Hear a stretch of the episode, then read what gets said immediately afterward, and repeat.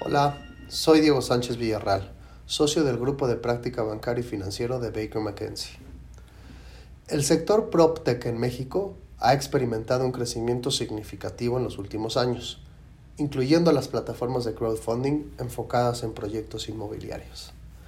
Lamentablemente, desde la publicación de la ley para regular a las instituciones de tecnología financiera en el año 2018, que es la ley que regula las operaciones de las plataformas de crowdfunding, no se han realizado las reformas necesarias a las disposiciones en materia fiscal para permitir que las plataformas de crowdfunding puedan tributar de forma correcta atendiendo a la particularidad de sus operaciones.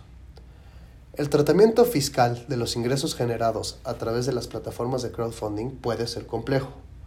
Las empresas deben determinar si los ingresos recibidos deben considerarse como ingresos ordinarios, ingresos por intereses, ganancias de capital u otra categoría, lo que puede tener implicaciones en la determinación de los impuestos correspondientes. Asimismo, las plataformas de crowdfunding pueden tener la responsabilidad de retener y pagar impuestos en nombre de los inversionistas, usuarios o clientes.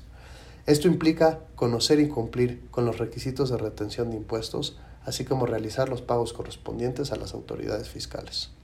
Por lo anterior, creemos que es importante realizar un análisis detallado de las operaciones que llevan a cabo las plataformas de crowdfunding desde el punto de vista legal, financiero y fiscal, para poder definir acertadamente la forma más eficiente para que las plataformas de crowdfunding puedan cumplir con sus obligaciones fiscales. En Baker McKenzie tenemos abogados expertos en materia financiera, regulatoria y fiscal que pueden ayudar con dicho análisis.